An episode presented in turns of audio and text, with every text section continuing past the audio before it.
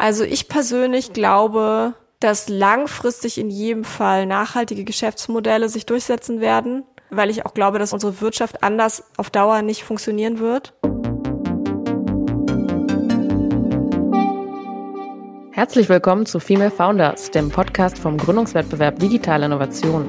Ich bin Christina und hier hört ihr Inspirierendes von GründerInnen und spannenden Gästen aus der Startup-Szene. Wir sprechen über Female Entrepreneurship und alles, was uns zum Thema Gründung bewegt. So, herzlich willkommen. Steigende Inflation, aber auch steigende Zinsen ist heute unser Thema, weil viele treibt das aktuell um. Was mache ich mit meinen eigenen Finanzen? Und gerade am Finanzmarkt schrecken ja doch noch recht viele Frauen davor zurück, Geld anzulegen, sei es in ETF, Aktien oder auch anderen Finanzprodukten, die langfristige Renditeerwartungen versprechen. Wie das Startup Goldmarie Finanzen es geschafft hat, nun Finanzprodukte leichter zugänglich zu machen ähm, und diese dann auch noch nachhaltig sind und entsprechend geprüft, das erzählt uns heute die Gründerin Jennifer Rasch. Herzlich willkommen, liebe Jennifer. Hallo, ja, ich freue mich über die Einladung. Schön, dass du unser Gast heute bist. Wie geht's dir denn aktuell in dieser wirtschaftlichen Lage? Ja, wie geht's mir? Also ähm, mir persönlich geht's geht's ganz gut. ähm, ja, aber ich meine natürlich, man macht sich schon Sorgen, wenn man so ein bisschen auf die Wirtschaftslage guckt und ähm, man hat schon das Gefühl, in unruhigen Zeiten zu leben und ähm, das treibt uns natürlich als also als Firma, als Goldmarie Finanzen treibt es uns natürlich auch um.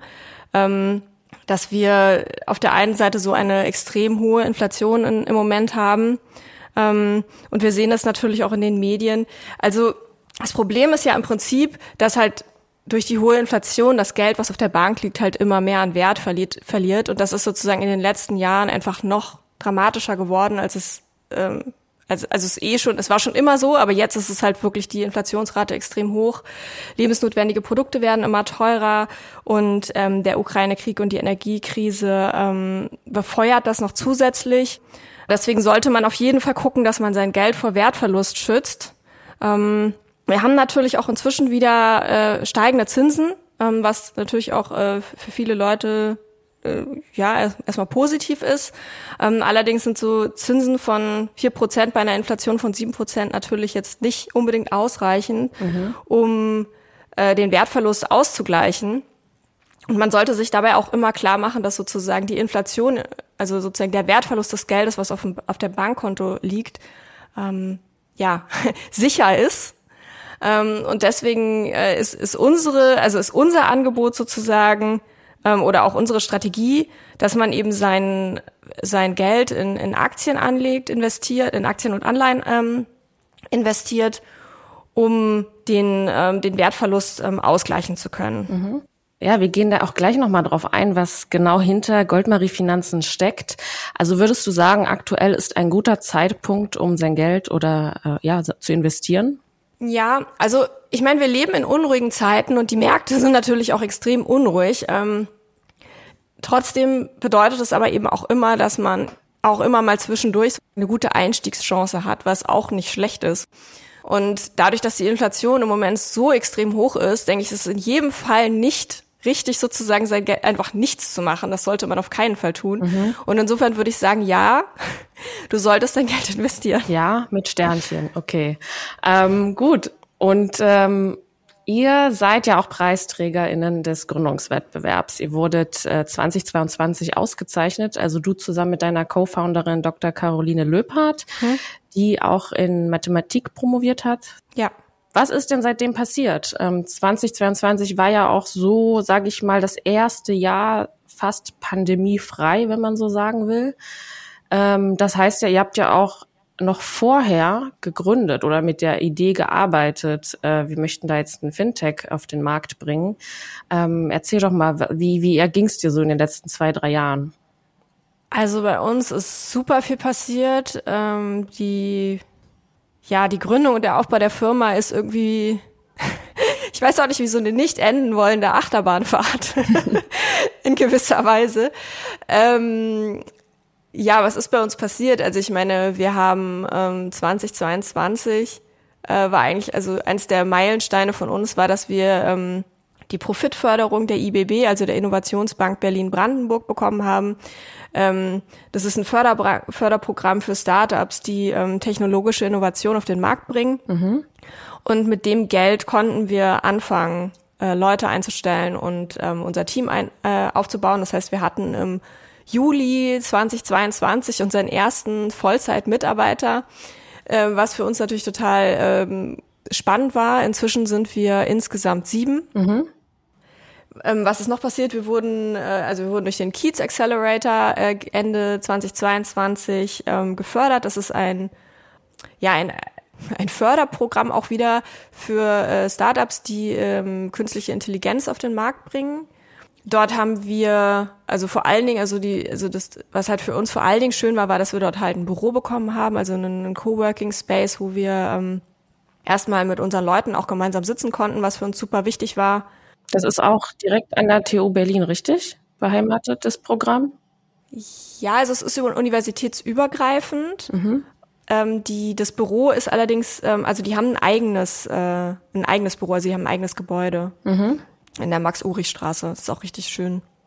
Ja, was haben wir noch gemacht? Also wir haben, äh, wir haben dann äh, Ende, also Anfang dieses Jahres haben wir erfolgreich einige Wandeldarlehen eingesammelt. Das war für mich auch eine sehr no eine neue Erfahrung sozusagen mit ähm, Investoren zu verhandeln ähm, und und die Verträge durchzugucken für Wandeldarlehen und so weiter. Ähm, Kannst du an der Stelle kurz darauf eingehen, was das Besondere an Wandeldarlehen ist? Vielleicht für diejenigen, die es nicht wissen da draußen? Ja, das, das ähm, Besondere an Wandeldarlehen ist, ähm, dass es sozusagen ein, also zunächst einmal ist es für das Start-up ein Darlehen, was dann auch verzinst ist, was man ähm, in dem Vertrag eben festlegt, wie hoch. Ähm, mhm. Und dann äh, ist es aber, also es, es bietet sozusagen dem Investor, also dem Wandeldarlehensgeber, die Chance, ähm, das Darlehen eben nicht einfach nur mit Zinsen zurückgezahlt zu bekommen, ähm, sondern stattdessen Teil der Firma zu werden, also Gesellschafter zu werden. Und meistens ist es so, dass man sagt, bei der nächsten größeren Finanzierungsrunde ähm, wandeln wir dein Darlehen. Das heißt, du bekommst für das Geld, was du uns schon jetzt gegeben hast, bekommst du später einen gewissen Prozentsatz der Firma. Mhm, mh. Und also das war schon attraktiv für euch, das jetzt so zu machen, statt direkt Investoren in das ähm, als Gesellschafter mit reinzunehmen, die dann auch direkt Mitspracherecht haben? Ja, also genau, das hat, das hat ein paar Vorteile.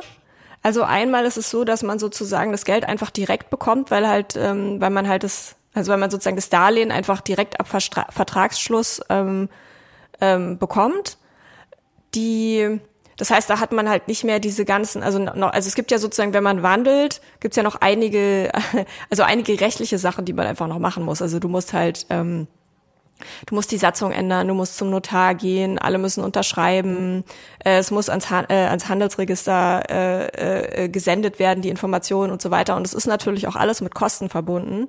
Und deswegen macht es Sinn, wenn man jetzt mehrere Business Angels aufnimmt, die Wandlung, also diese ganzen rechtlichen Sachen sozusagen gebündelt zu machen und nur einmal okay. für alle. Okay. Es gibt noch einen weiteren Vorteil, dass man auch so ein bisschen die Bewertung der Firma in die Zukunft verschiebt. Mhm. Und man hofft natürlich, dass man sozusagen, wenn man ein bisschen mehr Zeit hat, dass man dann noch ein bisschen wertvoller ist. Okay, super, klar. genau. Also ihr habt äh, externe Unterstützung bekommen von Acceleratorprogrammen, Büroräumen, den ersten oder die erste Mitarbeiterin eingestellt. Mich würde noch interessieren, auf, auf welcher Position, wer hat euer Team ergänzt? Also wir haben ähm, ein Softwareentwickler eingestellt, ähm, also der uns, der uns, äh, der uns verstärkt. Also ich meine, Caro und ich sind beide, ähm, also naja, ausgebildet als Softwareentwicklerinnen, ähm, aber trotzdem ist es einfach sehr, sehr viel Arbeit und ähm, dadurch, dass wir eben noch so ganz viele andere Sachen machen müssen, haben wir derzeit nicht mehr so viel Zeit, quasi richtig selber auch zu programmieren. Deswegen ähm, war das für uns eine ganz wichtige Ergänzung. Wir haben außerdem ähm, mehrere Praktikanten. Ähm, derzeit sind es zwei, die ein sogenanntes Data Science Praktikum bei uns machen, die sozusagen bei uns lernen, wie man ähm, ja wie man mit Datenbanken umgeht, wie man die aufbaut, äh, wie man auch auch wie man Code strukturiert und solche Sachen. Ähm, das lernen die bei uns.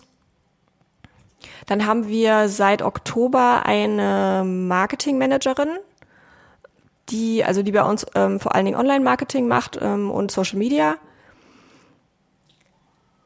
Und wir haben außerdem einen Videoproduzenten, der unsere Marketing-Videos produziert. Der ist, äh, der arbeitet seit 15 Jahren im Filmbusiness ähm, und ähm, war bisher mit seiner eigenen Firma selbstständig und hat macht auch ähm, Videos für die EZB zum Beispiel, also für die mhm. Europäische Zentralbank. Also der ist echt top. Also eine, schon eine bunte Mischung an äh, Fachexpertise, die ihr damit ins Team geholt mhm. habt. Und was ist euch besonders wichtig, wenn ihr neue Personen einstellt? Was ist uns besonders wichtig? Also ich gucke als erstes immer aufs Anschreiben. Ähm, und es ist, äh, weil es uns einfach super wichtig ist, wie die Motivation der Menschen ist, die bei uns sozusagen arbeiten wollen. Mhm. Und wenn da was drinsteht, äh, dass sie sich für Nachhaltigkeit interessieren und dass sie halt bei uns arbeiten wollen, weil sie dafür brennen, dann ist es immer schon ein großes mhm. Plus. Mhm. Also ich glaube, wir haben fast alle Leute, die uns so ein Anschreiben geschrieben haben, zumindest eingeladen. Okay. Okay. Und äh, ist das nicht ein häufig gebrauchtes Argument heutzutage? Ich glaube, es gibt keine Person, der vielleicht Nachhaltigkeit in, sage ich mal, zwischen den 20 und 45-Jährigen nicht wichtig ist. Also wo, oh, da würd ich widersprechen. wo guckst du im Interview dann wirklich? Also was steckt genau dahinter an, an Motivation? Ja, also ich meine, ich würde jetzt, also ich würde dem widersprechen. Also erstens glaube ich nicht, dass es wirklich so so wirklich für also alle in dieser ähm, in diesem Altersrange äh, sozusagen irgendwie wirklich so wichtig ist. Ähm, Gerade vor allen Dingen ehrlich gesagt in der Finanzwelt nicht. Ähm, und so gesehen bekommen wir, also ich meine, es gibt, wir bekommen sehr viele Bewerbungen, wo gar kein Anschreiben dabei ist. Okay. Ähm, da, da merkt man dann halt auch schon, dass sie sich halt eigentlich überall bewerben und halt eigentlich gar kein konkretes Interesse mhm. an uns haben. Mhm. Ähm, aber wir bekommen durchaus auch Anschreiben, wo ich jetzt sage, wo halt einfach Nachhaltigkeit gar nicht erwähnt wird als Motivation. Okay. okay. Gut, also das ist schon ein, ein sehr wichtiges Kriterium. Dann kommen wir auch mal direkt einfach dahin. Äh, also wie kamst du denn auf die Idee, nachhaltige Finanzanlagen in ein ja, digitales Produkt zu gießen? Woher kam dieser Startschuss? Mhm. Ja, also bei mir war das eigentlich so, dass ich angefangen habe, darüber nachzudenken. Also ich habe eine Weile lang gearbeitet ähm, am, am, am Fraunhofer Heinrich-Herz-Institut und habe dann, also ich bin ein sparsamer Mensch, ich habe halt äh, irgendwie das Geld, was ich nicht gebraucht habe, einfach äh, auf, auf, ganz klassisch auf ein Sparbuch gelegt sozusagen und habe mir dann irgendwann die Frage gestellt, was mache ich denn eigentlich damit und sollte ich nicht mit Anfang 30 mal ein bisschen drüber nachdenken, was ich, was ich für meine Altersvorsorge mache mhm. und was ich mit meinem Geld mache. Und ähm, das war das erste Mal, dass ich mich sozusagen ein bisschen intensiver mit Geldanlagen und ähm, Investitionen generell beschäftigt habe.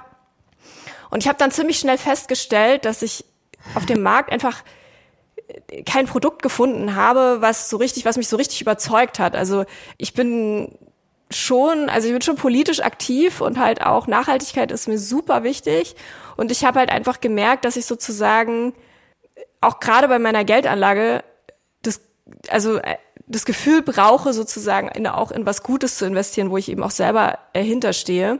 Und deswegen sind bei mir ETFs im Prinzip relativ schnell rausgefallen. Was sind eigentlich ETFs? ETF steht für Exchange Traded Funds. Auf Deutsch bedeutet das, es sind börsengehandelte Indexfonds. ETFs bilden also eins zu eins einen Index ab, etwa einen Aktienindex oder einen Anleihenindex. Beispiele sind hier der deutsche Leitindex DAX oder auch der amerikanische Dow Jones. ETFs gelten als unkompliziertes Investment äh, mit vergleichsweise niedrigen Kosten und einem niedrigen Risiko. Das hat zwei Gründe. Zum einen suchen keine FondsmanagerInnen die Aktien aus, wodurch du Geld sparst. Und zum anderen entwickelt sich der Wert sowie der Wert der Indizes, den sie entsprechend kopieren. Das Ziel ist also, dass ETFs die gleiche Rendite wie der Index erwirtschaftet. Das bedeutet, dass ihr mit einem ETF genauso viel Rendite erzielen könnt wie die große Masse der anderen Aktieninvestorinnen. Ebenso wie bei aktiv verwalteten Fonds ist das Geld, das ihr in ETFs investiert habt, auch bei Pleiten des ETF-Anbieters geschützt. Also wenn man sich die ETFs so anguckt, dann sollte man gucken, aus welchen Unternehmen ist es denn eigentlich zusammengesetzt. Und wenn man dann auch bei denen, wo irgendwas mit Sustainability oder SRI oder sowas draufsteht, reinguckt und man guckt sich nur die zehn größten Positionen an, dann kommt man schnell, also zumindest ging mir das so auf den Gedanken, dass es vielleicht doch nicht ganz so grün ist, wie es vielleicht gerne wäre oder so aussieht, wie es, also ja. ja. ja. Da sind ja auch teilweise, also wenn ich jetzt so schaue, ne, die, die größten ETFs, die bekannten, da sind ja bis zu 1600 Unternehmen drin. Ich glaube, niemand, auch mhm. Leute, die investiert haben, hat sich jemals diese Liste der 1600 einmal durchgelesen. Aber wenn du schon sagst, die ersten zehn, okay. Man findet ja meistens auch gar nicht die komplette Liste tatsächlich. Also man findet. Äh, ah, es ist auch gar nicht transparent. Okay. Nee. Also man findet oft nur die größten Positionen. Mhm. Okay, also kann man es eigentlich auch sehr schwer prüfen dann als Verbraucherinnen und Verbraucher, was genau dahinter steckt. Ja, vor allen Dingen, es ändert sich ja auch, ne? Also es ist ja sozusagen nicht statisch, genau diese 1600, sondern es ändert sich ja auch ab und zu. Mhm. Ja, aber wie gesagt, also ich äh, hatte keine Lust irgendwie in Nestle und Microsoft und, und Apple irgendwie ja. zu investieren, also was halt so alles als grün verkauft wird. Mhm. Shell. Ähm, ja, genau. Und, äh, und die Ökofonds, die es so klassischerweise auf dem Markt gibt, die fand ich ganz gut. Ähm, aber ich fand die extrem teuer. Also gerade, ähm, weil die oft einen Ausgabeaufschlag verlangen. Ein Ausgabeaufschlag bedeutet, dass du quasi was, also einen gewissen Prozentsatz, also meistens sind es so zwischen drei und fünf Prozent deiner Investition bezahlst, um die Anlage überhaupt zu bekommen. Also am Anfang kriegst du das sozusagen abgezogen. Mhm. Und äh, das ist sozusagen was, das musst du halt erstmal wieder reinkriegen also ich hatte dann irgendwie mal so eine Modellrechnung gemacht und habe dann festgestellt, dass ich quasi mit, wenn ich fünf Prozent Ausgabeaufschlag zahle, wenn ich jetzt mal so eine angenommen, ich habe eine Rendite angenommen und dann habe ich gesagt, okay, naja, dann bin ich nach fünf Jahren wieder da bei null. Also da war ich bei fünf wieder da, fünf mhm. Jahren habe ich wieder das drin, was mhm. ich, was ich quasi irgendwie ähm, eingelegt habe. Also man muss ja auch die Kosten noch, äh, die, die jährlichen Kosten sozusagen mit einberechnen. Ja. Und das fand ich irgendwie unattraktiv. Und da habe ich gesagt, nee, das, das so, das so nicht. Ähm, und deswegen habe ich äh, angefangen darüber nachzudenken, wie ich selber in nachhaltige Unternehmen und investieren kann. Und ich habe mein Diplom in Mathematik gemacht. Ähm, ich habe mich damals mit Optimierungsproblemen beschäftigt. Und ähm, so ein Aktienportfolio zusammenzustellen, ist ein klassisches Optimierungsproblem. Es war mir dann relativ schnell klar. Und dann habe ich angefangen, mich mit diesen Modellen wieder auseinanderzusetzen und angefangen, so einen kleinen Algorithmus zu schreiben, der mir so ein Portfolio zusammenstellt, im Prinzip aus so ähm, aus einem nachhaltigen Universum. Ähm, genau, bei der Gelegenheit habe ich angefangen, meine ehemal also damals ehemalige Kollegin Caro ähm, mit in das Projekt sozusagen zu involvieren, weil ich wusste, dass sie Expertin ist ähm, für Optimierungsverfahren und für Risikomanagement, weil sie damals eben, also weil sie sozusagen den Weg, den ich damals, also ich habe ja damals die, äh, die Arbeitsgruppe verlassen und bin dann in die Informatik gegangen und sie hat das quasi weitergeführt und ähm, hat dann auch ihre Promotion drin geschrieben und auch noch einige Zeit da drin geforscht. Und sie war auch schon äh, sehr affin, was den Finanzmarkt angeht? Nee, gar nicht. Überhaupt nicht. Okay, also das kam eher von also dir. Also tatsächlich, okay. ja, ja, das kam von mir. Ich kam halt irgendwie mit diesem Projekt an und ähm, habe halt gesagt, hey, guck mal, ich habe hier was gemacht, guck dir das mal an. Das, das hat sogar funktioniert.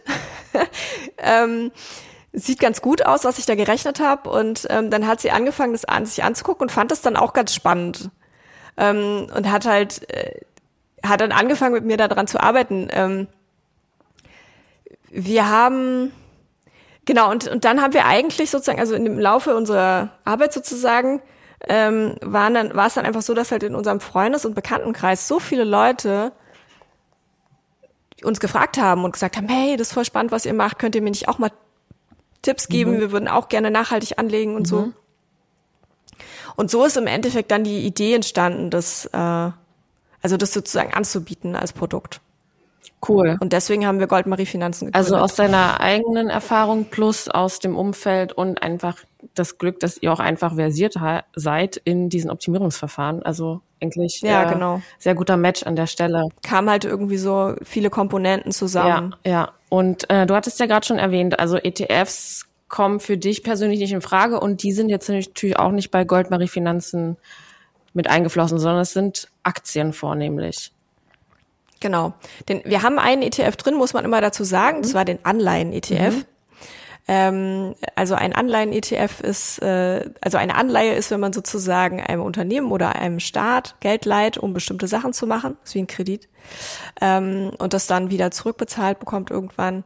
Und das ist was, was man nicht, äh, also, also das kann man nicht selbst sozusagen zusammenstellen, so ohne weiteres. Deswegen haben wir da einen Anleihen-ETF drin. Okay. Ähm, allerdings nur bei den niedrigeren Risikoklassen, also je nachdem, in welcher Risikoklasse man dann landet, sozusagen, hat man entweder einen Teil davon drin oder nicht. Aber wir fokussieren uns, und das genau, das ist eigentlich unser Hauptfokus, ist eigentlich die Zusammenstellung von Einzelaktien mhm. ähm, zu einem maximal diversifizierten, effizienten Portfolio. Okay, was, was heißt das konkret? Also mit welchen Unternehmen kann ich rechnen, wenn ich jetzt Goldmarie Finanzen nutze? Wir hatten ja eben schon die GAFAs oder wie auch immer man sie nennen will, erwähnt. Also was sind das für Branchen, die da äh, abgebildet werden bei euch? Ähm, was sind das für Branchen? Also wir sind äh, ziemlich branchenübergreifend. Also wir haben alles Mögliche drin. Wir haben natürlich irgendwie erneuerbare Energien, was man so kennt, aber wir haben auch ähm, Software, äh, Hard Hardware. Es gibt halt irgendwie ähm, äh, Immobilienbranche. Ähm, ja, also wir haben also wir haben eigentlich aus allen Branchen äh, aus allen Branchen Aktien drin. Wir haben ein sehr breit gefächertes äh, Universum. Ähm, bei uns ist natürlich, also was wir halt, also aus, also aus unserer Überzeugung heraus bieten wir nur nachhaltige Geldanlagen an. Ähm, und deswegen untergehen sozusagen alle Aktien, die bei uns in den Topf kommen, sozusagen, ähm, einem sehr strengen Screening. Mhm, mhm. Ja, lass uns da gerne mal näher drauf eingehen. Also, wie schafft mhm. ihr es denn überhaupt aus dieser unendlichen Masse an nachhaltigen Aktienanlagen die richtigen rauszufinden? Und was bedeutet denn Nachhaltigkeit eigentlich in dem Sinne? Also, welches Kriterienset mhm. setzt ihr an? Ja, ähm, also da kommt natürlich unsere Expertise ins Spiel, dass wir halt darin ausgebildet sind, mit Daten zu arbeiten und auch mit sehr großen Mengen an Daten. Ähm, wir haben deswegen auch die letzten Jahre eine sehr umfangreiche Datenbank aufgebaut und ähm, was wir eben unter anderem gemacht haben, also wir haben Börsendaten gespeichert und na, also Währungsdaten und eben aber auch Nachhaltigkeitsdaten und ähm, wir haben dabei ähm, kooperiert mit einer der renommiertesten Ratingagenturen in Deutschland, ähm, die heißen IMOC. Mhm. Und die haben uns beraten dabei bei äh, der Definition unserer Nachhaltigkeitskriterien. Und daraus setzt sich sozusagen unser Universum zusammen. Wir haben die und die, diese Nachhaltigkeitskriterien ähm, beziehen wir eben auch von IMOC. Also welche sind das? Könntest du ein paar nennen? Genau, ja, äh, genau. Ich kann jetzt auch noch mal genauer sagen, was das mhm. bedeutet. Also im Prinzip haben wir drei verschiedene, ähm, drei verschiedene, wie sagt man, Ansätze, Kriterien. Ähm, also wir haben Ausschlusskriterien, ähm, wir haben normbasiertes Screening und wir haben Positivkriterien. So, also Ausschlusskriterien bedeutet im Prinzip, dass man, ähm, also dass man bestimmte Branchen zum Beispiel ausschließt komplett. Also was wir zum Beispiel gar nicht drin haben, sind fossile Energien, mhm. äh, Atomkraft, ähm, Waffenproduktion.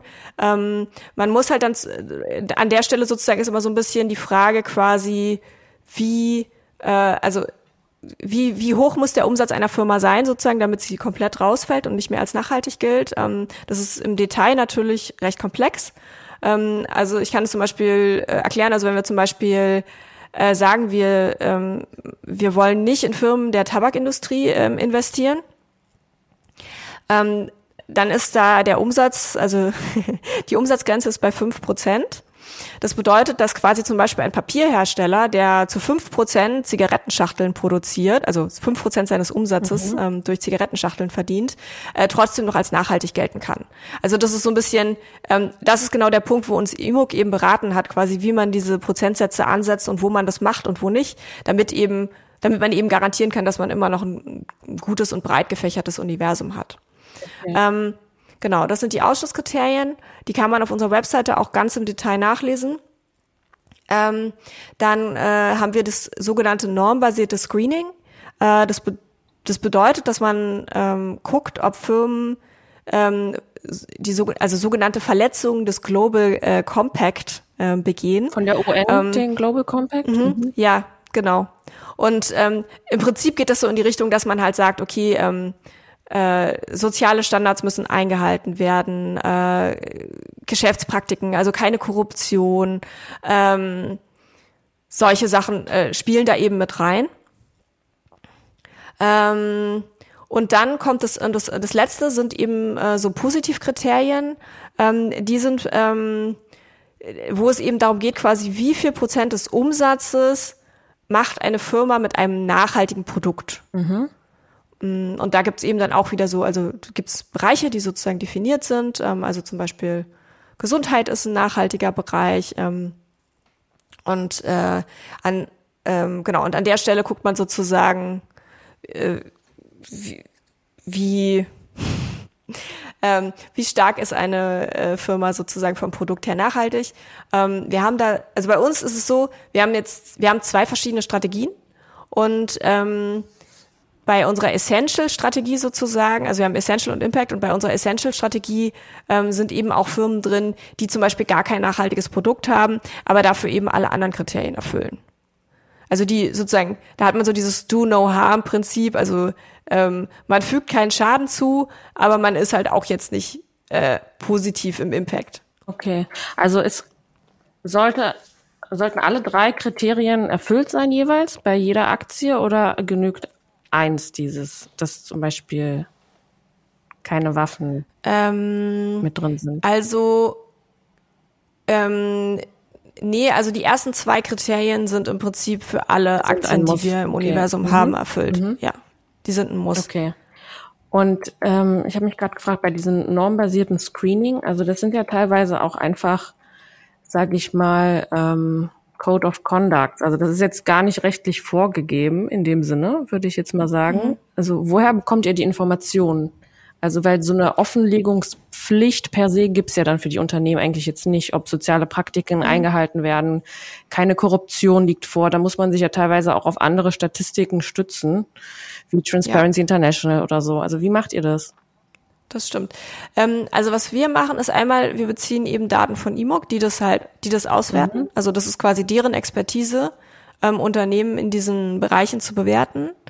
Ähm, die sind, also das ist eine unabhängige Ratingagentur ähm, und die natürlich gucken die auch auf die äh, unter, also oder auf die Berichte der Unternehmen selber sozusagen. Aber was sie eben auch machen, ist sie screenen zum Beispiel Presse. Okay und gucken halt, ob es irgendwelche Skandale mhm. gab, die darauf hindeuten, mhm. ähm, dass da was nicht in Ordnung ist. Was wir jetzt auch noch zusätzlich machen, also außerhalb der Zusammenarbeit mit IMOC, ähm, ist, dass wir mit verschiedenen NGOs sprechen. Ähm, da gibt es nämlich auch einige, die auch zum Beispiel Ausschlusskriterien veröffentlichen, also zum Beispiel irgendwie die größten äh, CO2-Sünder oder sowas. Ähm, und da haben wir auch schon angefangen, diese Listen zum Teil in unser Universum zu integrieren und ähm, dann entsprechend um die ähm, ja, Firmen rauszuschmeißen. Okay, cool. Und ähm, ihr seid ja seit Juni jetzt auch gelauncht. Kam es jetzt schon vor, dass ihr einzelne Unternehmen wieder entfernt habt aus eurem Angebot? Wie ist das? Also wie, wie schnell kommen ähm, solche Skandale und wie schnell reagiert ihr dann?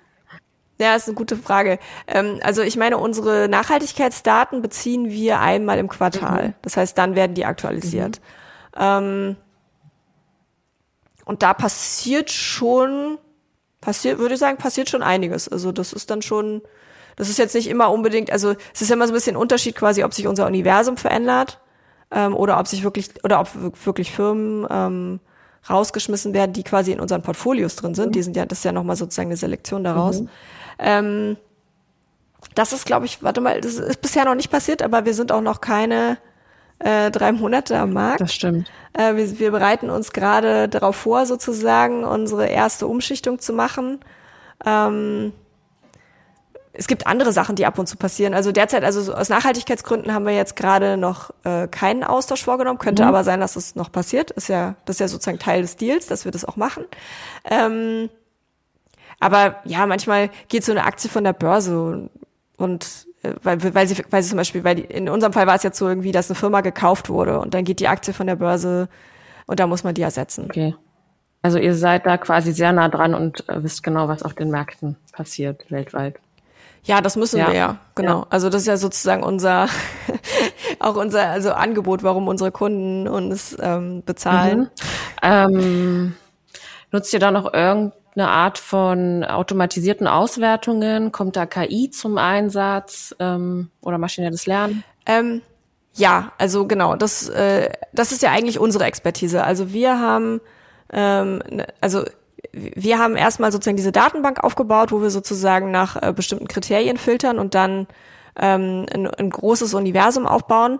Ähm, da muss man aber auch schon sehen, also wir bekommen Daten von ungefähr 7000 Unternehmen. Und wenn wir dann unsere Nachhaltigkeitskriterien da anlegen, dann bleiben noch so ungefähr 3000 übrig. Das ist aber immer noch natürlich extrem viel und das kann man per Hand nicht auswerten. Ähm, das versuchen wir auch gar nicht, das ist nicht unser Ansatz.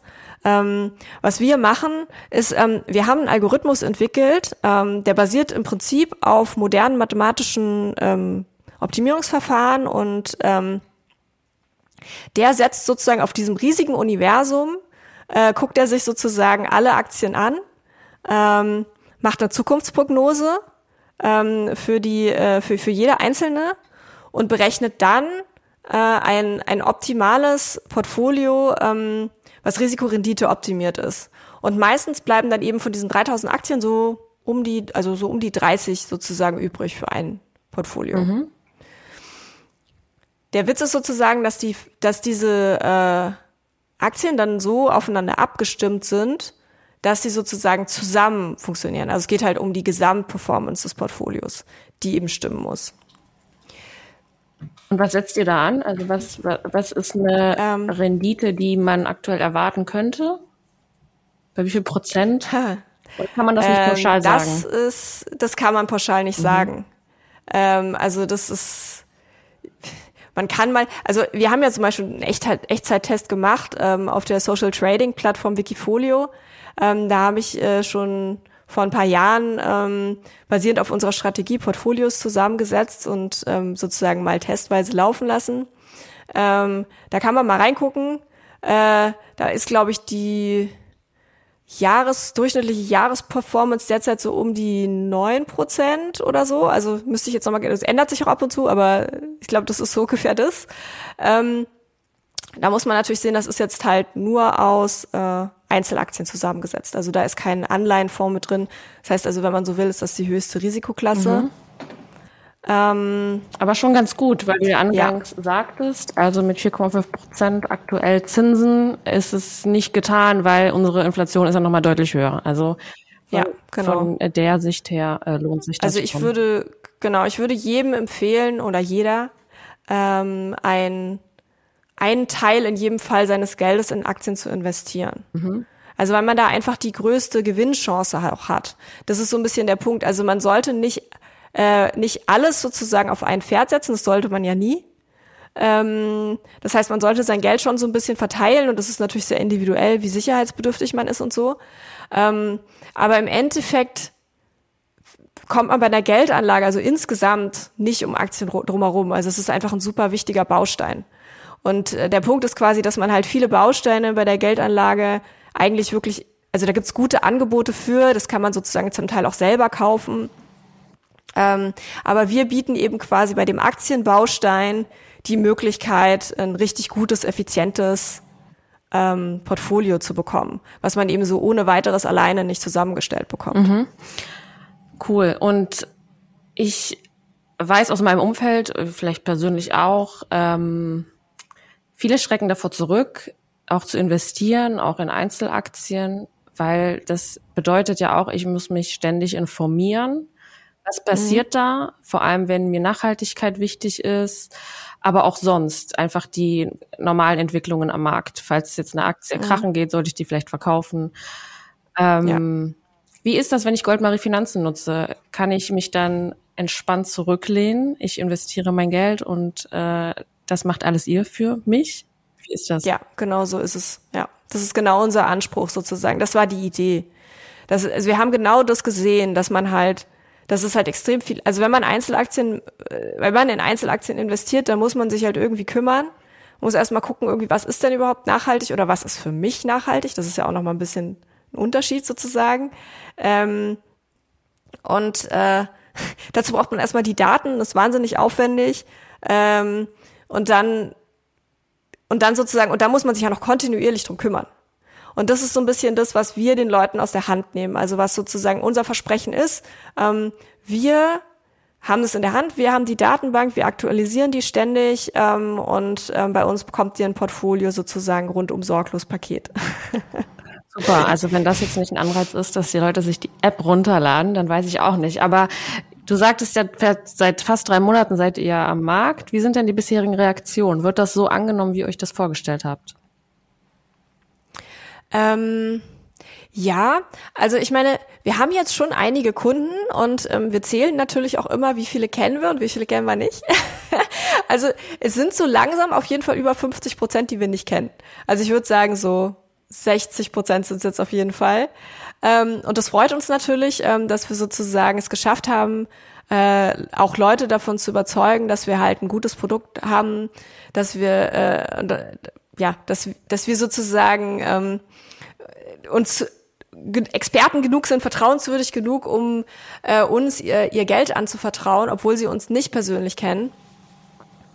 Und wir arbeiten jetzt gerade daran, uns ein bisschen bekannter zu machen, ähm, weil wir eigentlich, also wir glauben ganz fest daran, dass es halt sehr viele Leute gibt, die von unserem Produkt profitieren würden und die uns auch gut finden. Mm, aber die müssen natürlich von uns erfahren. Ja. Und deswegen, äh, genau, deswegen arbeiten wir gerade an, an ganz vielen neuen Marketingmaßnahmen. Also wir drehen Videos, äh, wir machen Social Media, wir machen äh, mhm. äh, Kooperationen mit Journalisten und Influencern mhm. und ähm, solche Sachen. Genau. Und diesen Podcast natürlich. Genau, der kommt ja auch sehr bald raus. Genau. Und ähm, der Name Goldmarie Finanzen, das äh, brennt mir noch unbedingt unter den Nägeln, dass ich loswerden muss. Mhm. Also man könnte jetzt drauf schließen, ihr sprecht eine vor allem weibliche Zielgruppe an. Ähm, ist das auch einer der Gründe gewesen, vielleicht auch die finanzielle Selbstständigkeit von Frauen äh, zu verbessern, ja, Stichwort Vermögensaufbau. Und du sagtest ja, ähm, wenn man die 30er-Grenze überschreitet, ein Alter, wo man dann auch mal nachdenkt, hm, ja, wenn ich dann mal in Rente bin, gibt's dann noch Geld für mich? Ähm, also ist mhm. das, ist das ein großer Motivator auch für euch? Ja, auf jeden Fall. Also ähm, hm, ja, also ich will mal ein bisschen, also es ist so, wir haben halt damals ähm, als, äh, als Frauenteam gesagt, wir finden, wir möchten gerne einen weiblichen Namen haben, weil das uns auch irgendwie repräsentiert. Ähm, Goldmarie äh, ist eine also ich mag selber sehr gerne Märchen, ähm, daher kam ich auch mit der Idee, ähm, aber wir fanden das auch schön, weil Goldmaria sozusagen in dem Märchen ähm, ganz viel Gutes tut und am Schluss dafür belohnt wird und ähm, so haben wir irgendwie so ein bisschen so ein Bild, ähm, was, was wir eben auch äh, ja, in, in unserer Firma tragen und was wir nach außen tragen wollen. Ähm, allerdings, also wir werden oft gefragt, ob wir ein Frauenprodukt sind. Ähm, meine Antwort darauf ist nein, weil wir, wir, wir haben ein attraktives Finanzprodukt und das ist und ein Finanzprodukt ist geschlechterneutral. Also das macht einfach keinen Sinn, das für Frauen zu labeln. Ähm, insofern äh, sind Männer bei uns genauso als Kunden äh, willkommen wie Frauen als Kundinnen. Mhm. Ähm, aber es ist ein Finanzprodukt von Frauen. Das ist es in jedem Fall. Äh, insofern ist die Assoziation nicht ganz falsch. Ähm, und ja, wir sind auf, also wir wir finden schon, dass Frauen sich mehr selbst mit ihren Finanzen beschäftigen sollten und dass sie sozusagen ihr Geld ähm, im wahrsten Sinne des Wortes selber in die Hand nehmen sollten, ähm, weil das eben einfach, also finanzielle Unabhängigkeit so wichtig ist ähm, für, für, das, für, das, für den späteren Verlauf des Lebens. Und wir das auch nicht gut finden, dass sozusagen so wichtige Entscheidungen, ähm, also was, wo wird Geld investiert und ähm, wo wird was gemacht im Endeffekt. Ne? Das ist ja sozusagen, das ist ja eine wahnsinnige Macht, die man da ähm, hat. Und wenn das nur in Männerhand ist, oder vor allen Dingen in so ganz, also vor allen Dingen auch noch so spezifische Männer, ne? Mhm. Also wir, wir haben ja alle vielleicht so ein gewisses Bild der Finanzwelt. Ähm, das finden wir extrem schlecht. So. Und das ist genau auch also das ist halt auch eine starke Motivation, quasi mhm. diese Firma im Fintech-Bereich zu gründen mhm. und eben auch natürlich Frauen zu motivieren, ähm, bei uns Kundinnen zu werden. Klar. Super, sehr schön. Und wo wir schon mal bei sind, also wo siehst du denn aktuell die Hürden für Frauen am Finanzmarkt ähm, teilzuhaben. Also was ist aus deiner Sicht, warum ist das so? Warum sind viele mhm. Männer aller, du hast es gerade gesagt, vielleicht Wolf of Wall Street, ähm, da aktiv, aber bei den Frauen fehlt es und man, mhm. eigentlich es gibt in den letzten Jahren auch immer mehr solcher Produkte, die tatsächlich auch direkt Frauen adressieren. Mhm. Ja, also es gibt da natürlich, es, es gibt da eine ganz spannende äh, Studie zu von BNY Mellon, die ich auch, ähm, äh, also die ich schon öfter mal zitiert habe, weil die wirklich sehr, sehr umfangreich ist.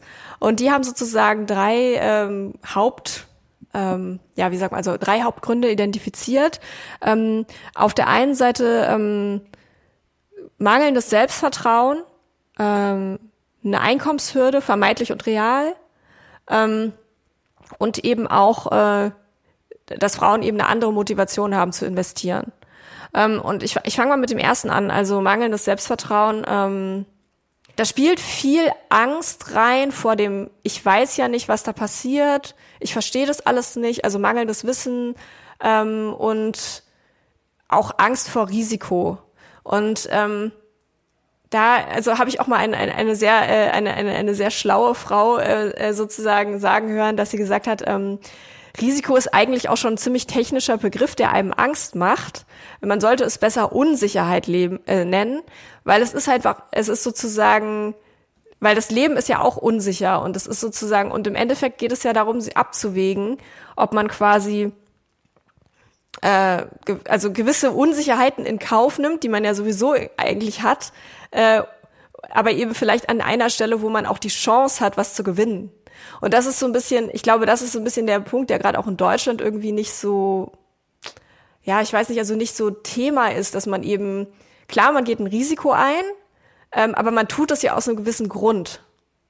Ähm, und dabei spielt, glaube ich, auch relativ, also ich meine, da ist auch, glaube ich, viel dabei, dass man sozusagen so traditionell nicht so ausgebildet wird in, ähm, also in Finanzen. Also ich zum Beispiel, ich habe zwar Mathematik studiert, das heißt, ich äh, und, und und halt in Informatik promoviert. Das heißt, ich habe eigentlich schon ziemlich viel ähm, technisches Wissen gehabt. Äh, deswegen ist mir das auch nicht schwer gefallen, mich in diese ganzen Sachen einzuarbeiten. Aber trotzdem wusste ich nicht, was ein ETF ist. Also ich, das, das musste ich auch erstmal nachgucken. Und ähm, das ist so ein bisschen, also dieses Finanzwissen sozusagen, das fehlt irgendwie, glaube ich, an ganz vielen Ecken und Enden. Und es fehlt vor allen Dingen Frauen, ähm, weil sie oft auch nicht so Lust haben, sich mit diesem Thema zu beschäftigen, weil es irgendwie unattraktiv wirkt. Und ähm, diese Unattraktivität führt mich so ein bisschen zu auf den Punkt, den ich als drittes genannt habe, nämlich, ähm, dass Frauen mit ihren Investitionen was anderes erreichen wollen. Ähm, vielen geht es nämlich nicht nur darum, sozusagen einfach äh, das schnelle Geld zu, zu, zu machen sozusagen und irgendwie zu zocken oder so, weil das ist ja so ein bisschen das, äh, das Negativbild, was man sozusagen von der Börse hat, gerade durch naja, wenn man so Firmen wie Wolf of Wall Street sieht oder so, dann denkt man sich, Gott, bloß nicht. Also man, man, man muss sich halt klar machen, dass man sozusagen erstens, wenn man keine Entscheidung trifft, dann äh, überlässt man es die Entscheidungen Leuten, die sozusagen äh, vielleicht völlig gewissenlos Entscheidungen treffen was halt erstens nicht gut ist. Ähm, und außerdem, äh, wenn man dann aber die Entscheidung in die Hand nimmt und sagt, ich will mich aber entscheiden und ich will mich vielleicht auch was für, für was entscheiden, wofür ich stehe, dann wird das, finde ich, auch wieder interessant, weil dann merkt man halt auch, dass man, dass man da eine gewisse Macht hat. Und das sollten Frauen sich viel mehr klar machen und dann eben auch in dem Sinne anfangen, darüber nachzudenken, ob sie das nicht nutzen ähm, sollten, dieses Potenzial. Ja, und den letzten Grund, äh, der halt, ähm, ja, der, der ist nicht ganz so einfach natürlich, oder sie sind alle nicht einfach. Ähm, aber natürlich gibt es auch eine Einkommenshürde. Ähm, viele Frauen überschätzen diese Einkommenshürde aber. Also natürlich ist es so, dass ähm, du musst ein gewisses Polster haben, also du musst gut genug verdienen, um überhaupt investieren zu können, das ist klar. Aber viele Leute denken, sie bräuchten irgendwie Zehntausende von Euro sozusagen irgendwie, um halt überhaupt eine Investition zu machen. Und das stimmt halt nicht. Ähm, also man kann halt, äh, je nachdem, in was für eine Richtung man geht, ähm, kann man auch schon mit wirklich kleinen Beträgen anfangen zu investieren. Also ich kann zum Beispiel auch schon, wenn ich 100 Euro im Monat habe, ähm, anfangen zu investieren. Gibt es da irgendeine Schwelle, ähm, was vielleicht auch äh, Studien sagen, ab, ab welchem Einkommen sollte ich wie viel Prozent dieses Einkommens investieren. Also ich habe ja meine Grundkosten, Miete, Lebensmittel, Freizeit, Oh, das ist eine schwierige Frage. Also gibt's da irgendwas Pi mal Daumen, wo ich mich orientieren kann? Gerade, du sagtest gerade für Frauen, die das vielleicht auch nicht von der Familie her bekommen haben, dieses Wissen, wie äh, nehme ich teil am Finanzmarkt. Und es sind ja einfach sehr, sehr viele. Ich mhm. äh, kenne es auch aus meinem Bekanntenkreis. Diejenigen, die investieren, da weiß der Bruder, wie das geht oder der Vater und er hat es ihnen erklärt ja. oder für die ein Depot aufgemacht. Und alle anderen scheuen davor zurück. Es ist einfach so. Ja. Wobei ich, also inzwischen gibt es auch, glaube ich, genug Frauen, absolut, die das gut erklären können. Absolut. also, oder wenn man halt mal einfach guckt ja, im Internet, ne? ja. ne? wenn man lernen will, dann kann man das auch ja, lernen. Aber man vertraut ähm, natürlich seiner Bezugsperson da natürlich. Ja, natürlich. Ja, ist schon klar. Ja, aber nochmal die Frage, genau, also äh, gibt es irgendeinen Richtwert? Kann ich mich orientieren? Wie viel Prozent sollte ich investieren, wenn ich, weiß ich nicht. Ähm die Investition ähm, ist natürlich eine sehr äh, persönliche Sache. Also ich glaube auch nicht, dass es da pauschale Antworten drauf gibt. Ähm, man kann sich natürlich mal angucken, was so ähm, Bankberatungen ähm, typischerweise vorschlagen. Ähm, was die oft machen, ist, äh, die gucken sich sozusagen an, wie viel, wie viel hast du gespart und teilen das dann auf verschiedene Säulen auf. Ähm, oft sagen sie so, ja, ähm, für Notfälle solltest du so naja, so zwei bis drei Gehälter quasi in Cash mehr oder weniger oder halt auf dem Girokonto haben, also schnell verfügbar. Und dann äh, den Rest solltest du investieren. Und dann gibt es verschiedene Säulen, ähm, auf die du die, auf die du die Investition aufbauen kannst. Also es gibt zum Beispiel Immobilien, Sachwerte ähm, oder eben auch Unternehmenswerte sowie Aktien. Und wie man die aufteilt, ist ein bisschen, also bei den Bankberatungen sagen die immer, es ist eine Frage des Alters. Also wenn man jünger ist, kann man mehr Risiko eingehen. Da kann man sozusagen zum Beispiel den Aktienanteil, der ja sozusagen der unsicherere Part ist, ein bisschen größer machen, äh, weil man einfach die Chance hat, sozusagen über einen langen Zeitraum abzuwarten ähm, und, und einen, einen Zeitraum zu wählen, sozusagen, wo es sich lohnt, es zu verkaufen. Ähm, genau in dem Punkt, also es wird auch immer davon abgeraten, sozusagen ähm, Geld zu investieren, was man, wenn man, was man irgendwie absehbar schnell braucht oder so. Das ist immer, da muss man immer ein bisschen gucken. Also man sollte nur Geld investieren, was man wirklich ähm, erstmal nicht braucht. Ja, ich äh, weiß nicht, ob ich die Frage so, vielleicht habe ich sie so, so etwas beantwortet. Ja, also ich glaube, also ja, pauschale Antwort ich, nicht. Ja, ich habe schon verstanden. Also schon sehr individuell, je nachdem, wie viel Risiko ja. will ich eingehen, wie viel Geld steht mir zur Verfügung, ja. was sind meine Zukunftspläne. Ja. Also da muss man schon viel also, abwägen. Ah ja, genau, was ich noch dazu sagen wollte, ist, wenn man halt, also was halt gut ist, ist, wenn man sich einen Sparplan einrichtet. Also ähm, das gibt's ja auch, also wir, wir bieten das zum Beispiel auch an. Äh, man kann bei uns eben regelmäßig im Monat ähm, weiter einzahlen, so dass eben die Anlage äh, auf die Dauer wächst. Und das halte ich eigentlich für jeden, der 50 bis 100 Euro im Monat äh, mindestens sozusagen entbehren kann, für sinnvoll, mhm. dass man das mhm. macht. Okay. Und ihr arbeitet ja auch, also ihr habt eine Banklizenz erhalten, beziehungsweise nicht ihr selbst, aber ihr arbeitet mit einer Bank zusammen, die das Geld dann hält, richtig? Ähm, ja, im Prinzip stimmt das. Also wir selber äh, verwalten keine Kundengelder. Ähm, also wir haben auch gar keinen, also selber keinen keinen Zugriff darauf, mhm. ähm, sondern ähm, was wir, ähm, also in, in Deutschland ist ja der Finanzmarkt äh, sehr reguliert ähm, und man braucht eine Lizenz, um ähm, zum Beispiel Kundengelder äh, zu halten. Dafür braucht man eine Banklizenz oder wenn man sie verwalten will, sozusagen im Namen des Kunden anlegen, dann braucht man ähm, Vermögens, eine Vermögensverwaltungslizenz. Ähm, und deswegen kooperieren wir ähm, mit dem White Label Anbieter Investify.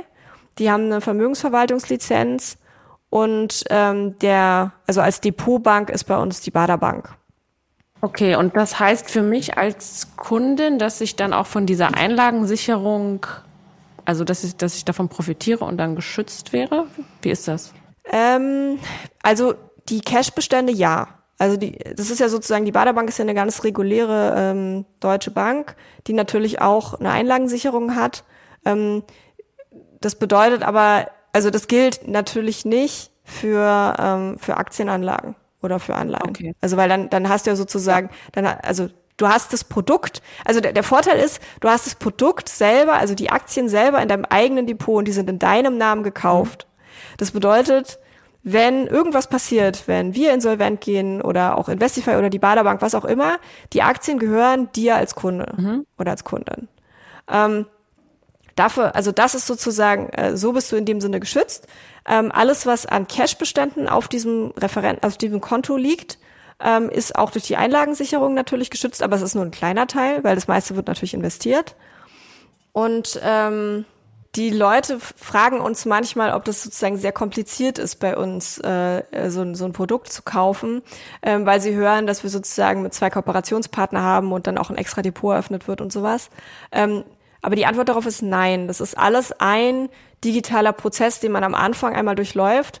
Ähm, und auch die ganzen Verträge, die man dann schließt, werden ähm, digital signiert. Also das ist sozusagen, man muss da dann, man muss nicht extra noch irgendwo hingehen oder irgendwo was per Hand unterschreiben oder sowas. Okay, also sehr schnell alles digital. Ich kann mich äh, dann nachweisen ja. mit meinem Ausweis genau. wahrscheinlich mit E-Ident. Genau. Okay, cool. Genau, ganz normal, wie wenn man auch bei einer anderen Bank irgendwie ja. ein Depot ja. macht oder so. Ja. Was ich gerne noch wissen äh, wollte, ist, adressiert ihr vor allem Leute, die bisher noch nie investiert haben oder sind es auch diejenigen, die die Profis sind, für die ist Goldmarie Finanzen auch das Tool für nachhaltige Finanzanlagen? Mhm. Ähm, also tatsächlich haben wir ein attraktives Produkt für beide Gruppen. Also und zwar, ähm, also auf der einen Seite denken wir, dass es, also es ist super einfach zu bedienen und ähm, man bekommt von uns eben ähm, den gesamten Service. Insofern ist es definitiv für Einsteiger geeignet. Ähm, wir richten uns ja auch explizit an Einsteiger, also mit unseren ähm, ja, Wissensvideos und, und, und Blogartikeln und so weiter, ähm, indem wir sozusagen versuchen, Finanzbildung auch zu vermitteln. Und genau, aber die andere Gruppe ist definitiv bei uns auch gut aufgehoben, weil es auch für Leute, die sozusagen schon Börsenerfahrungen haben, definitiv nicht einfach ist, ein Portfolio zusammenzustellen. Ähm, aus, also was sozusagen so effizient ist, wie wir das sozusagen berechnen können. Und der Vorteil ist eben, dass man bei uns die Aktien direkt bekommt, äh, die werden in dem eigenen Namen gekauft und man verliert zum Beispiel auch sein Stimmrecht nicht. Und das ist auch zum Beispiel was, was man bei, ähm, wenn man jetzt andere Fonds kauft oder so, meistens ähm, nicht mehr hat. Also meistens geht dann das Stimmrecht sozusagen auf den Fondsanbieter äh, über. Und das ist auch für Leute interessant, die sozusagen schon Börsenerfahrung haben. Tatsächlich ist ja unsere Vision auch, ähm, das haben wir bis jetzt, also dieses Produkt gibt es noch nicht, aber das wird es in Zukunft geben, ähm, dass wir die Aktienportfolios wirklich individuell anpassbar machen wollen. Das heißt also, dass wenn man bei uns auf die Website geht und ein paar Fragen beantwortet hat, dass man dann ein, ein Portfolio vorgeschlagen bekommt, was wir berechnet haben, und dann kann man das noch editieren. Also man kann sozusagen dann bestimmte Firmen rausschmeißen, die einem nicht gefallen, oder man kann bestimmte Nachhaltigkeitskriterien stärker gewichten. Und dann kann man diesen Prozess, also dann wird ein neues Portfolio berechnet und dann kann man diesen Prozess so lange wiederholen, bis man eben zufrieden ist und ähm, dann eben ähm, sein Geld in dieses Portfolio anlegt.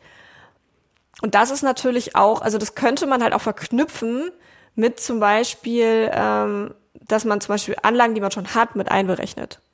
Das, das ist eigentlich so ein bisschen der nächste Schritt quasi, den wir da gehen wollen. Und dann ist es natürlich auch super spannend für Leute, die eben schon ähm, Geld angelegt haben in verschiedene Sachen.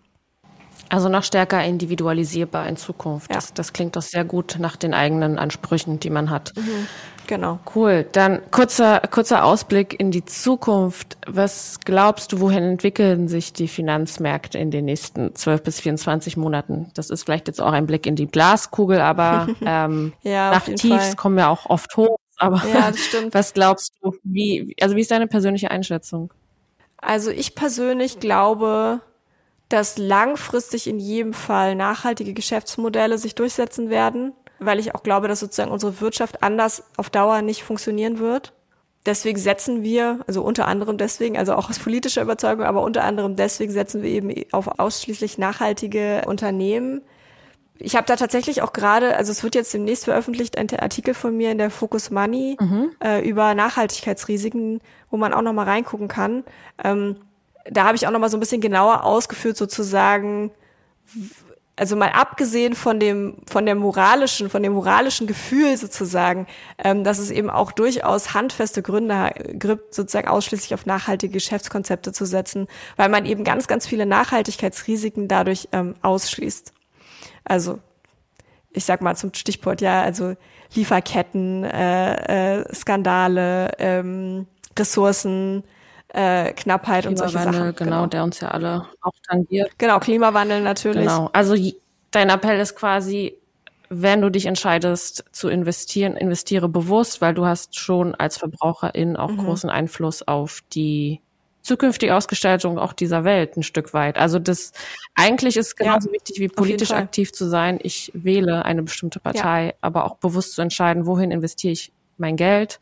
Nicht nur, wenn ich im Supermarkt bin, wem gebe ich mein Geld für das Produkt X, sondern auch zukünftig, ja. wie kann ich dann auch selbst davon profitieren und mein passives Einkommen aufbauen, wie man so schön sagt. Cool. Ja. Ähm, Jennifer, dann würde ich dich gern noch bitten am Ende. Du hast äh, ja schon jetzt einige Jahre als Gründerin Erfahrung, kann man so sagen. Was würdest du angehenden GründerInnen als Tipp mitgeben, wenn sie eine Idee verfolgen und die sie umsetzen wollen? Hast du vielleicht eine Sache, wo du sagst, das wusste ich am Anfang nicht, das hätte ich gerne früher gewusst? Tja, eine Sache. Es gibt, glaube ich, tausend Sachen, die ich am Anfang nicht wusste. ähm, Was war die gravierendste? Also, also ich glaube, eine Sache, die wir auf jeden Fall richtig gemacht haben, ist zum Beispiel, äh, dass als wir, ähm, also als wir sozusagen uns gefunden haben und gesagt haben, wir gründen jetzt eine Firma, da habe ich zum Beispiel sehr, also da war mir sehr wichtig, dass ich meiner Co-Gründerin hundertprozentig vertraue und dass ich halt auch weiß, dass ich mit ihr arbeiten kann und dass ich mit ihr auch arbeiten kann, wenn es mal schwierig wird. Ähm, das war so ein bisschen, äh, das, also das war für mich super wichtig. Ähm, und das hat uns bisher auch wirklich einfach die Jahre, die wir jetzt zusammenarbeiten, wirklich auch durchgetragen. Ähm, was auch extrem essentiell war, was wir zum Glück auch relativ, also auch eigentlich von Anfang an ähm, ziemlich gut gemacht haben, ist, ähm, dass wir eigentlich alles immer schriftlich auch festgehalten haben und halt auch versucht haben, sozusagen die Verträge so gut wie möglich ähm, für uns aufzusetzen. Also wir haben uns von Anfang an äh, rechtlich beraten lassen und haben auch jeden Vertrag, den wir geschlossen haben, wirklich bis ins Detail diskutiert. Und das, also angefangen bei der Satzung, aber eben dann auch die Geschäftsführerverträge und so weiter. Ähm, und das ist eben super wichtig, auch, also sozusagen auch, um, um, um zu wissen, was passiert, wenn es nicht läuft, wenn es schief geht. Äh, wie sind dann die, was kann man für Regelungen machen? Warum sollte man sie machen? Warum sollte man sie vielleicht nicht machen mhm. und so? Und man sollte einfach wissen, worauf man sich da einlässt. Mhm. Ähm, ja, zwei wichtige Aspekte, glaube ich, die du da genannt hast. Also einmal sich äh, bewusst machen, mit wem man da diese Gründung eingeht, so eine gewisse mhm. Ehe auf Zeit vielleicht auch, könnte man es nennen. Ja, schon. Und alles auch schriftlich äh, festhalten, was man so entschieden hat, was die mhm. Firma angeht. Ja, das sind, glaube ich, zwei wichtige Punkte. Ja, das machen wir bis heute. Also jedes Meeting, wo wir, ähm, also jedes Meeting eigentlich, was wir haben, machen wir Notizen. Mhm. Immer. Mhm. Und äh, wenn es ganz besonders wichtig ist, also ich meine, klar, also wenn man dann halt Verträge schließt oder so, dann müssen sie dann eben auch äh, unterschrieben werden und so weiter oder halt Gesellschafterbeschlüsse ähm, oder sowas. Mhm. Super. Dann jetzt noch mal die Abschlussfrage, Jennifer. Wir haben ja schon mal einen Blick in Richtung Finanzmärkte geworfen, aber wie ist es mit Goldmarie Finanzen? Wo steht ihr in fünf bis zehn Jahren? Ja, in fünf bis zehn Jahren haben wir uns dann hoffentlich als Anbieterin von wirklich nachhaltigen Geldanlagen auf dem Markt etabliert, ähm, haben ein mega Team aufgebaut und haben vielen unserer Kunden und Kundinnen geholfen, vorzusorgen und eine wirklich nachhaltige ähm, Investition zu machen. Super, das klingt auch nach äh, einem sehr positiven, vielversprechenden Ausblick, was die Zukunft angeht. Man muss auch ein bisschen Hoffnung haben in diesen Zeiten. An dieser Stelle, Jennifer, hab vielen, vielen Dank für diesen tollen Einblick äh, bei eurem Weg in Richtung ähm, Finanzmarkt und wie ihr den revolutionieren wollt, um noch mehr nachhaltige Geldanlagen möglich zu machen und vor allem auch Frauen äh, den Mut zu machen, ähm, was für die Altersvorsorge zu tun und den Leuten auch mehr Finanzbildung mit auf den Weg zu geben. Ähm, ein, ein sehr wichtiger Aspekt. Von daher hab vielen, vielen Dank. Ich habe auch sehr viel mitgenommen und gelernt. Und vor allem investieren ist eine sehr individuelle Entscheidung, egal ob man männlich, weiblich, divers ist. Aber man sollte es tun. In diesem Sinne, vielen Dank an äh, dich für deine Zeit und ich wünsche euch ganz viel Erfolg auf dem weiteren Weg und bis bald. Dankeschön.